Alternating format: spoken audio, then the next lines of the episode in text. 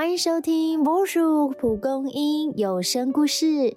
从小到大，我们都有许多学习新事物的经验，当中一定也有许多的挫折，特别是花了时间，成果却不如预期时。可是别忘喽，每一个学习的过程都不会白费，每一次的努力都会成为你继续前进的养分。一起来听听。心口合一。第一次读到德国文豪歌德的诗，我就立志要学会德文，能朗读出诗中的音韵之美。然而自学许久，我发音仍不标准，去补习也毫无起色，还因为跟不上大多数同学，我变得完全不敢开口。在我怀疑是否要放弃德文时，我认识了李伯伯。他连字母都不会念，学弹舌的模样，好像要吐出一口卡了几十年的痰。连严肃的德基老师都憋不住笑。但他热情不减哦，总是第一个举手要上台演练。在其中的成果发表会，我和李伯伯被分作一组。当他提议要唱《野玫瑰》时，我眼睛一亮，才得知他学德文的动机与我相似。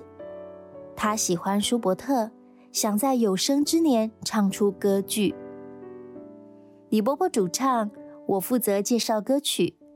我们都很期待让更多人认识优美的艺术歌曲。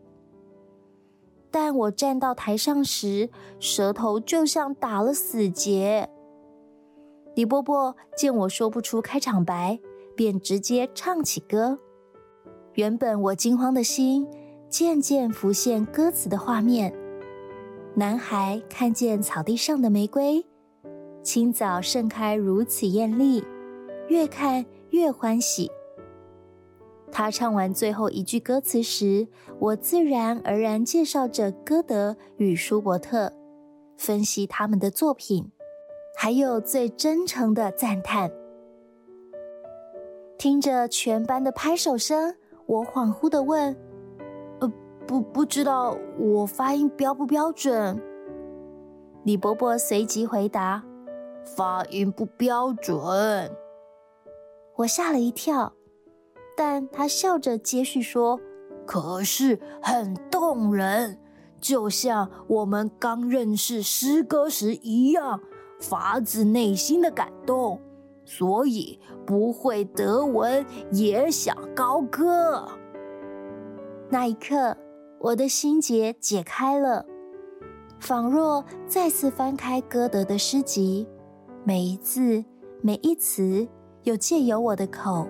栩栩如生。